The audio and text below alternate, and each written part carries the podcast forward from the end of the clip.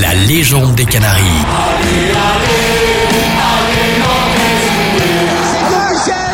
le football club de Nantes est champion de France. On est heureux, on est heureux tout simplement.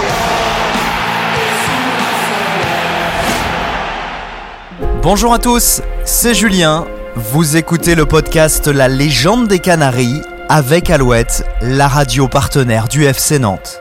La légende des Canaries, votre podcast pour se souvenir, se replonger dans les grands moments du club, pour retracer également les parcours des plus grands joueurs du FC Nantes. Huitième numéro avec Gilles Rampillon. Je m'apercevais que j'étais dans le meilleur club français. Ses débuts à Nantes en 1970. Je repartais euh, sur le campus étudiant et là je me souviens de, de José Arribas qui est sorti et qui m'a dit euh, Monsieur Rampillon, Monsieur Rampillon, demain c'est vous qui allez jouer contre le Paris Saint-Germain numéro 10. Ses liens avec José Arribas et Jean Vincent, De notre côté, nous avons toujours dit euh, Monsieur Arribas. ses trois titres de champion de France, On a vécu une, une décennie exceptionnelle. hein. l'ambiance de Marcel Sopin, Je pense que le public à Nantes a contribué à l'exigence de la qualité du football. ou encore ce match d'exhibition avec Bob Marley. On apprend après l'entraînement que Bob Marley veut faire un match, donc le FC Nantes dit OK. Euh, moi, je me porte volontaire, on fait un 5 contre 5. Retour avec l'international français Gilles Rampillon sur ses 12 années passées au FC Nantes. Rampillon, bien servi par Michel, prend son temps et Bamijon de près 1 à 0 pour Nantes. Bonjour Gilles Rampillon. Bonjour. Alors comment s'est passé votre recrutement avec le FC Nantes? C'était en 1970. Hein? Oui, mon arrivée donc au FC Nantes est en 1970. Et auparavant, euh, ce qui m'a fait être opéré par le FC Nantes, c'est probablement la Coupe nationale des cadets euh, avec l'équipe cadet du Centre-Ouest, dont j'étais le capitaine et l'un des buteurs, en 1900, la saison 1969-1970. Donc je rééditais de, de très bons matchs et je pense que notamment un a attiré l'attention des de, de la direction du FC Nantes. C'est un match qui a eu lieu à Niort. Euh, donc euh, l'équipe cadet du Centre-Ouest contre l'équipe cadet de la Ligue de l'Atlantique et nous avions gagné 6 à 0 et j'avais marqué deux buts. Je pense que j'étais très suivi par euh, par le FC Nantes et le souvenir marquant euh, de mon recrutement au FC Nantes, c'est la venue donc à mon domicile, au domicile de mes parents, euh, donc à Les Aubiers, c'est euh, la venue de du président Louis Fontenot, de l'entraîneur José Arribas et de Albert Hey, secrétaire général du FC Nantes. Bah, C'était l'officialisation euh, de, de- du désir de me recruter, même si ma décision n'était pas prise.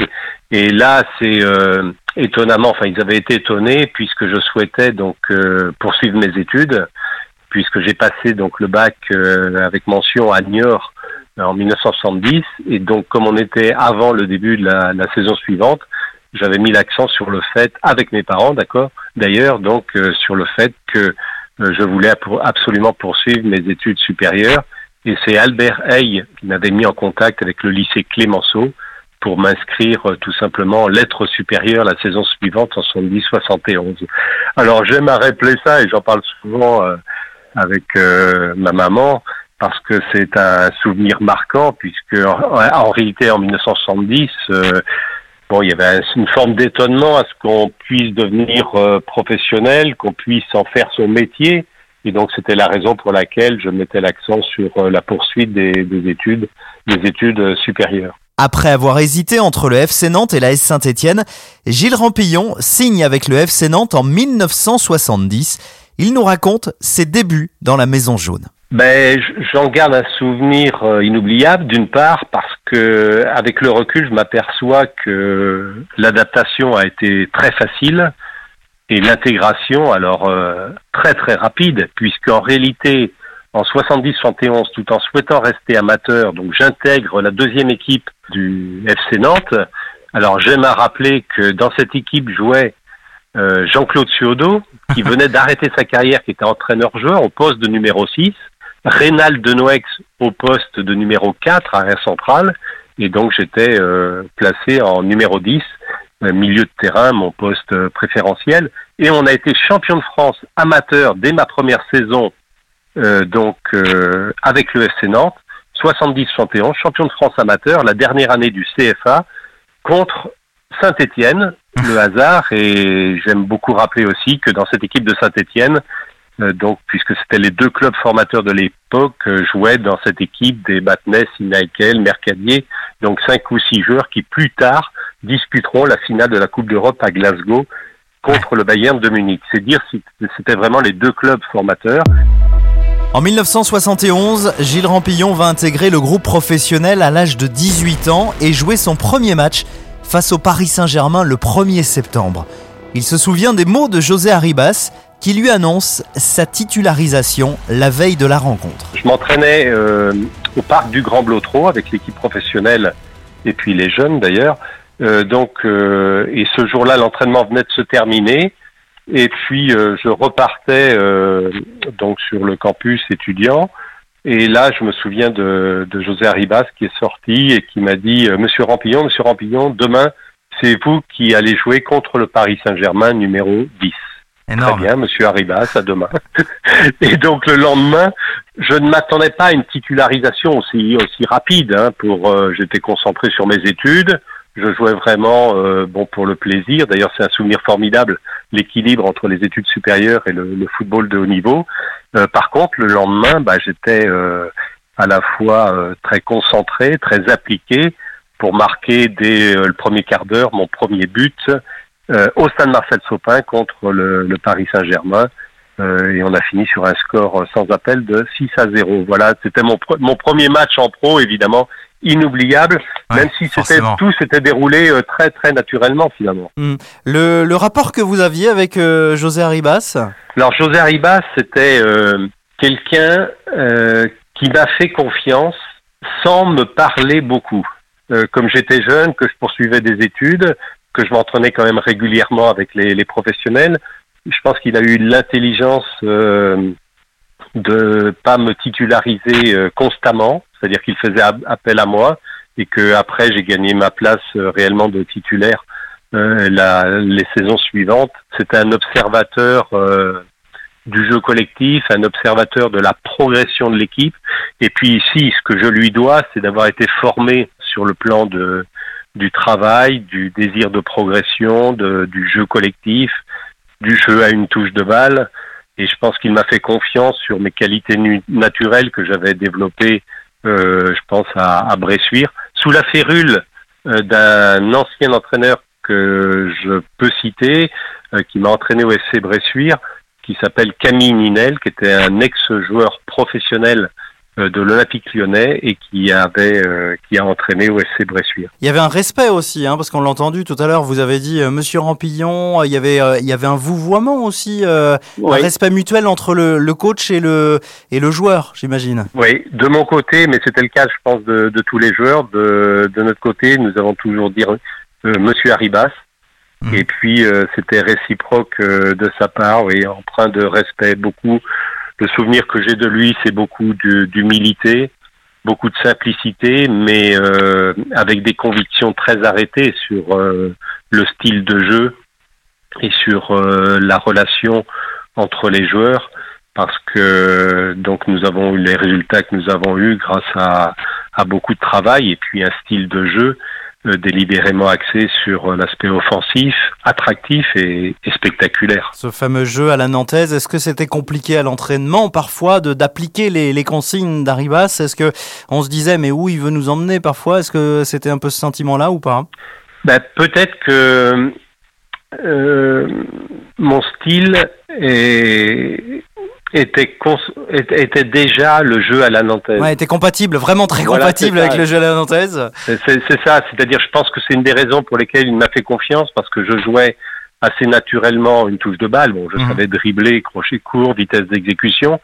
Moi, je considérais, je lui faisais confiance et je considérais que c'était euh, euh la nature même du jeu qui appelait à beaucoup de, de, de mouvements non pas pour le plaisir du mouvement, pour déstabiliser l'adversaire, pour apporter la supériorité numérique, pour l'emporter athlétiquement, parce que on a souvent souligné notre euh, qualité technique, mais la valeur athlétique de chaque joueur était importante pour multiplier les courses, les appels de balles.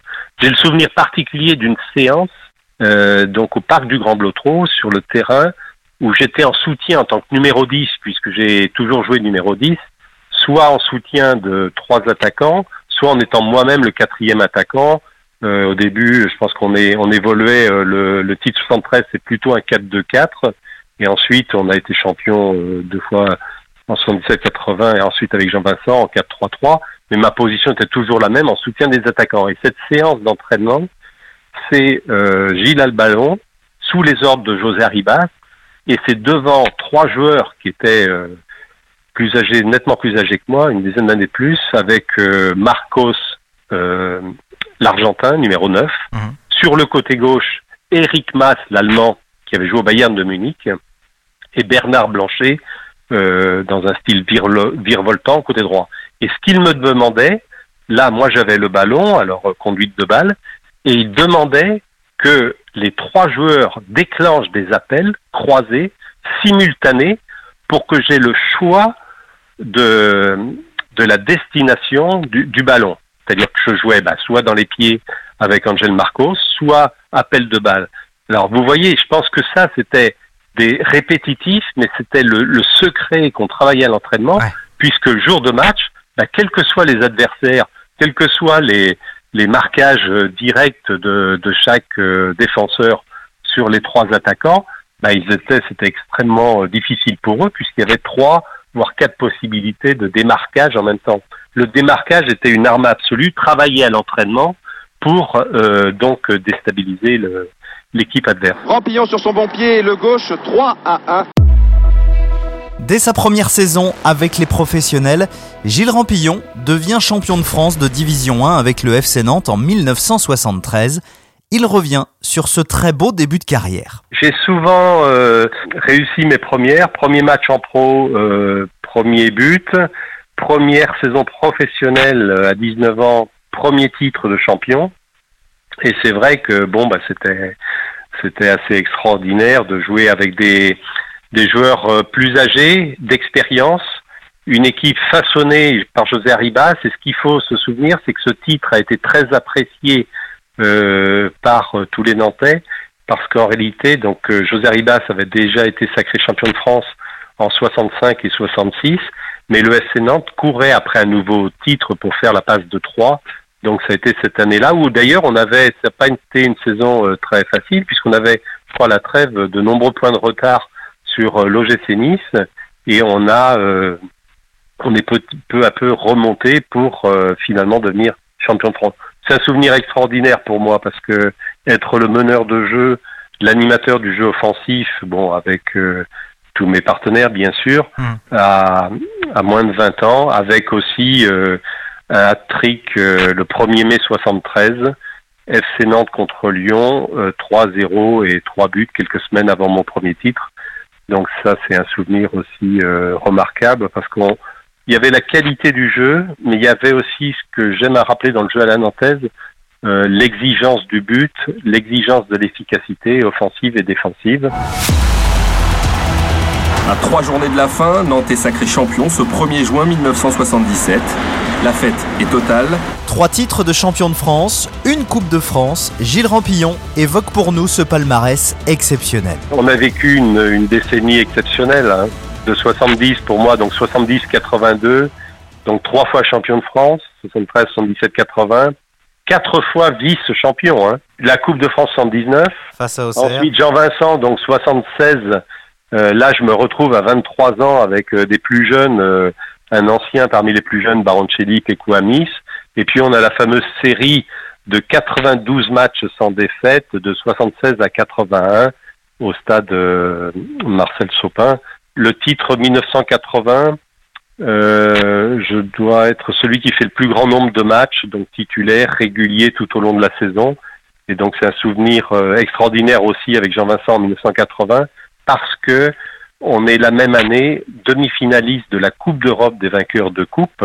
Donc c'est euh, l'un des summums de l'histoire du FC Nantes, puisque le dernier carré européen, donc c'est Arsenal, Juventus de Turin, Valence, Espagne et le FC Nantes. Et donc là, c'était le summum. On est éliminé par Valence, mais on aurait pu cette année-là. Évidemment, c'est un regret peut-être gagner la Coupe d'Europe. Il nous a manqué peut-être un, petit plus, et puis ça nous permettait de rivaliser avec euh, nos fameux adversaires euh, de l'AS Saint-Étienne. Et puis peut-être, euh, bon, s'il y avait un souvenir particulier avec le temps qui passe et peut-être la fierté d'avoir été le numéro 10 du FC Nantes pendant plus de 10 ans. Ça, c'est c'est assez incroyable, même quand j'y pense, parce que bon, ça veut dire que que ce soit José Arribas qui m'a lancé, m'a fait confiance, Jean Vincent m'a fait confiance. Il faut pas croire qu'il n'y avait pas de, de concurrence, hein, puisque le, le but de, de la direction d'un club, c'est de d'avoir euh, le plus de concurrence pour avoir la meilleure équipe. Mais je pense que bon, c'est un, très beau parcours. Et puis bon, je peux pas manquer de souligner aussi la qualité des joueurs euh, de, toutes les équipes, puisque j'ai vécu plusieurs générations. Mais à chaque fois, la qualité des joueurs, la qualité individuelle des joueurs euh, était quand même euh, exceptionnelle. Est-ce que ça demandait des, des sacrifices pour être bah, toujours constant et toujours être au haut niveau? Bon, je l'ai jamais considéré comme sacrifice. C'est-à-dire que très tôt, autant euh, j'ai voulu poursuivre mes études le plus longtemps possible, c'est ce que j'ai réussi. Autant j'ai vite compris que le métier de footballeur professionnel est un métier extraordinaire, puisque on a la chance quand même de, de jouer, de prendre plaisir, de s'amuser. Mais j'ai vite compris que pour être performant, il fallait mettre tous les atouts de son côté. Enfin, c'était ma conception. Et donc, que euh, ce soit euh, l'hygiène de vie, le sommeil, euh, donc là, tous les atouts, ce qu'on appelle maintenant l'entraînement invisible, et puis aussi ben, l'entraînement visible, c'est-à-dire les séances d'entraînement, euh, savoir qu'il faut multiplier les efforts pour être très à l'aise. Et là, ça rejoint ce que je disais sur la concurrence entre les joueurs, parce que parfois on a eu des, des concurrences fortes à certains postes, et ce qui faisait la force du club, c'est que les titulaires étaient toujours talonnés par euh, de possibles remplaçants, donc il fallait à chaque fois se dépasser pour gagner sa place et puis être euh, être titulaire. Hein. Euh, on a parlé de José Arribas. Euh, un petit mot sur Jean Vincent, votre relation avec le coach Vincent? Alors je, Jean Vincent était c'était deux personnalités totalement différentes puisque José Arribas après une défaite était plutôt taciturne parlait peu, mais par contre nous faisait travailler encore plus, alors que Jean Vincent euh, était très, pour le moins très décontracté. Je pense qu'il avait gardé un, un, un, aspect joueur. Il a su apporter la prise de risque pour les attaquants. Bon, il n'hésitait pas à jouer avec nous euh, dans les, les, matchs, et puis je peux vous garantir, il faisait preuve d'agressivité. Et puis je pense que ben, Jean Vincent aussi m'a toujours euh, considéré comme un joueur euh, essentiel dans, dans, le dispositif et notamment, je pense, dans le lien entre euh, le milieu et l'attaque pour développer du jeu et surtout créer du jeu. Parce que que ce soit José Ribas ou Jean Vincent, euh, toutes les équipes qui sont venues au stade Marcel Sopin, vous doutez bien qu'elles adoptaient des dispositifs euh, renforcés.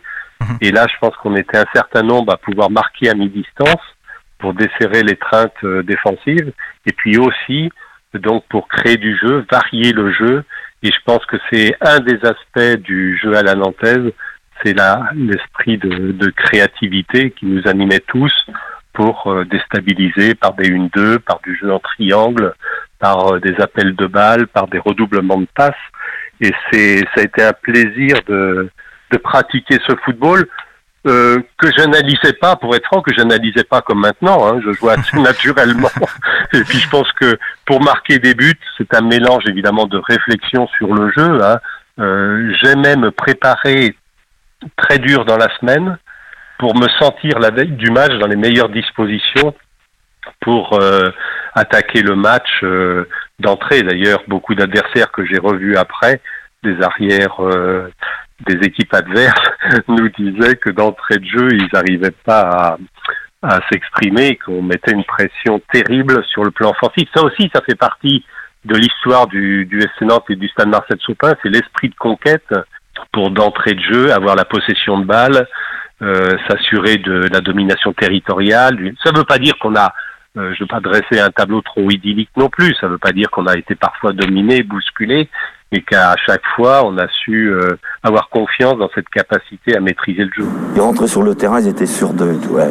Baroncelli, Picouamis, Oscar Muller, Chanoun, euh, Rampillon.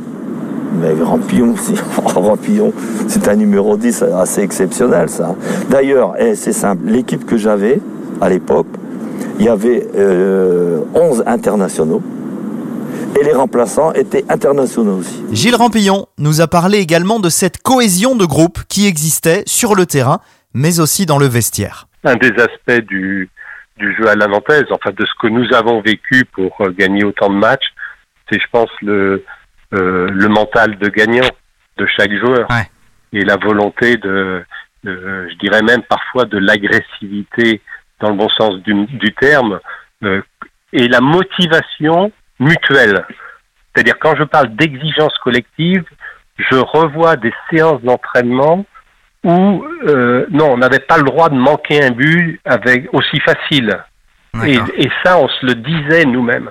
On me rend compte maintenant, c'est qu'on accordait, donc on a été sollicité. Pour ma part, j'ai été contacté régulièrement hein, par des par des grands clubs, euh, l'OM par exemple, le Paris Saint-Germain, Monaco, Bordeaux. On souhaitait euh, m'engager. Bon, je je répondais poliment à l'invitation et puis euh, bah, je m'apercevais que j'étais dans le meilleur club français et que j'avais envie de prouver encore et puis peut-être d'étoffer le palmarès avec euh, le FC Nantes, ce qui a fait que j'ai toujours fait le choix euh, de rester à Nantes par fidélité. Et puis nous étions un, un certain nombre dans, dans, dans ce cas. Gilles Rampillon a évoqué pour nous l'importance de la préparation physique pour remporter des rencontres et gagner de nombreux titres. La période de préparation était intense et ce qu'il faut mettre en évidence, c'est par exemple la préparation physique et à l'intersaison où là tout se joue. Donc à la période de Noël où au lieu de de, Manger de la se consacrer aux festivités, voilà, on était en stage à La Baule où on courait dans les dunes. Et pourquoi je souligne ça? Ça, ça c'est un secret, c'est-à-dire qu'en réalité, euh, on dit souvent bah, une saison, la régularité, etc. Mais c'est un travail constant, régulier, pas de, il faut pas faiblir. Donc en réalité, de se ressourcer, de refaire une préparation physique à l'intersaison, donc à la trêve, permet de, de développer son potentiel athlétique. Et surtout, ce que j'ai vécu moi, c'est une espèce de confiance collective de notre capacité à créer du mouvement, à multiplier les courses, et puis euh, finalement bah, de gagner des titres là où tout se joue, c'est-à-dire bah, en avril, mai, juin. hein. et ça, ça, ça, n'a pas changé. Et donc ne pas faiblir en janvier, euh, en février, mars, euh, et puis ne pas se poser de questions. C'est-à-dire que il y a une constante que j'ai vécue, c'est que la force du travail permet de générer de la confiance. Parce que sur le long terme, ça c'était un, un maître mot de José Arribas, un travail de longue haleine qui permet sur le long terme de, de, de créer les conditions bah, de, de la performance. Alors les matchs se déroulaient à Marcel Sopin. Ambiance si particulière de ce stade, qu'est-ce que vous en retenez?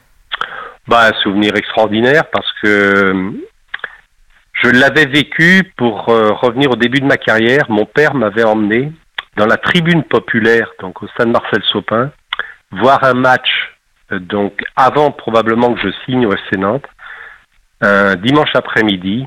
Euh, donc j'emprunte la fameuse passerelle avec lui, beaucoup de monde, la foule, une ambiance extraordinaire que là je vis en tant que spectateur.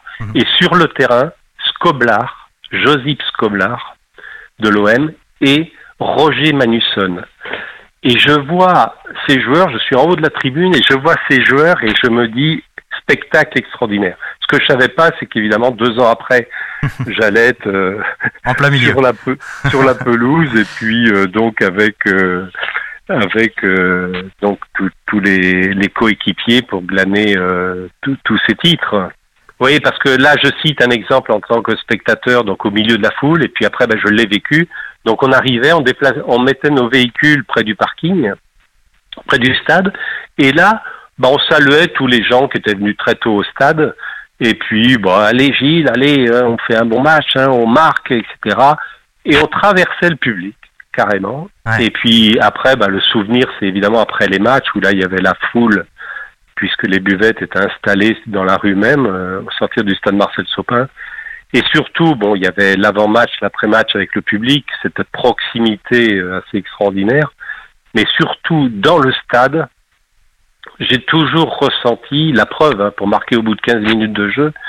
Euh, faut de mon premier match en pro puis marquer autant de buts ensuite. J'ai toujours, je me suis toujours senti très à l'aise, porté par le public. Alors porté par le public et on dit souvent un public de connaisseurs parce que je pense que le public à Nantes a contribué à l'exigence de la qualité du football. Parce qu'à un moment, il y a eu des périodes où un joueur manquait une passe, il faut pas se leurrer, hein, c'est comme dans tous les stades, mais moi j'ai souvenir de ça. Et le public participait en disant non, c'est pas possible. Bon, une ça va, mais la deuxième, faut qu'il réussisse. Et on se sentait porté par le public euh, sur ce plan-là. Alors après, c'est vrai qu'il est arrivé de faire la différence euh, assez souvent. Le public à l'intérieur du stade, j'ai peut-être un souvenir euh, extraordinaire de, de la chaleur du public. C'est curieusement un match où on était mené contre le Paris Saint-Germain 3 à 0 à la mi-temps. Alors stupeur dans le stade. Là, il n'y avait même pas de critique parce qu'ils se demandaient si, ce qui se passait. Je pense qu'on on n'était même pas sifflé parce que bon, bah, ça peut arriver, etc. C'est jamais arrivé, mais là, ça arrive. On rentre à la mi-temps et nous, on se dit non, c'est pas possible. J'avais comme adversaire direct euh, Humberto, international portugais, que je voyais pas. On était qu'il n'était pas au marquage, il se libérait et puis on était mené 3-0. Et là, donc, on a quand même réagi. Et au bout d'une heure de jeu, il y avait toujours 3-0. Et c'est un match euh, assez extraordinaire que quelqu'un, me, enfin que, certaines personnes me rappellent, puisque dans les 20 dernières minutes, j'ai marqué deux buts, Loïc Anis 1, et on finit alors sous les, applaudissements, les ovations du public, 3 à 3 assez curieusement, c'est peut-être, alors que ce n'était qu'un match nul, peut-être euh, le public a été euh, ce jour-là, bon, à chavirer peut-être de, de, remonter trois buts en 20 minutes ou en une demi-heure. C'était assez exceptionnel. On était à un mètre, on touchait le, le, public, c'est-à-dire derrière le but euh, donc derrière le but, on s'entraînait, on, on, était proche du public. Hein. Affluence record cet après-midi au stade Marcel Sopin à Nantes. Jamais eu autant de monde à Nantes pour un match de football et tous les spectateurs ont dû se retirer enchantés après le spectacle fourni par les deux équipes. Gilles Rampillon est revenu pour nous sur cette anecdote, ce match d'exhibition face à Bob Marley en 1980. Il fait un concert à Nantes au Parc des Expositions de la Beaujoire en juillet 1980. Il joue à Madrid, il joue euh, dans toutes les capitales. Et puis Nantes, alors c'est quand même euh, incroyable qu'on ait Bob Marley à Nantes au summum de sa gloire, puisqu'il décède un an après. Hein. Et le manager lui dit, alors, euh, on va faire un concert à Nantes, mais surtout, on va rencontrer les champions de France. Donc, on fait un match. On est au centre sportif de la Genolière. On apprend après l'entraînement que Bob Marley veut faire un match. Donc, le FC Nantes dit OK. Euh, moi, je me porte volontaire. On fait un 5 contre 5. Henri Michel, Bertrand Demann, Baroncelli, Amis et moi, je crois. Et donc, on fait un, un match, euh, 5 contre 5, 45 minutes. On gagne difficilement. On lui a donné le, maillot du partenaire. Moi, j'ai le maillot ce jour-là de Duclap Prague, que je n'avais pas fait exprès, mais bon, qui avait rien à voir. Mais Et puis donc, on fait ce match bah, inoubliable parce que, d'une part, bah, il est au summum de sa gloire. Moi, j'ai lu des articles depuis où il y a même des films où il montre sa, sa passion pour le football. Hein où il dit carrément euh, j'aurais aimé être footballeur professionnel. Ce que je vous raconte maintenant, en réalité, je l'ai vécu assez naturellement, comme mon début de carrière, euh, mes matchs, mes buts, etc. Pour être franc, sans prendre la mesure de l'événement.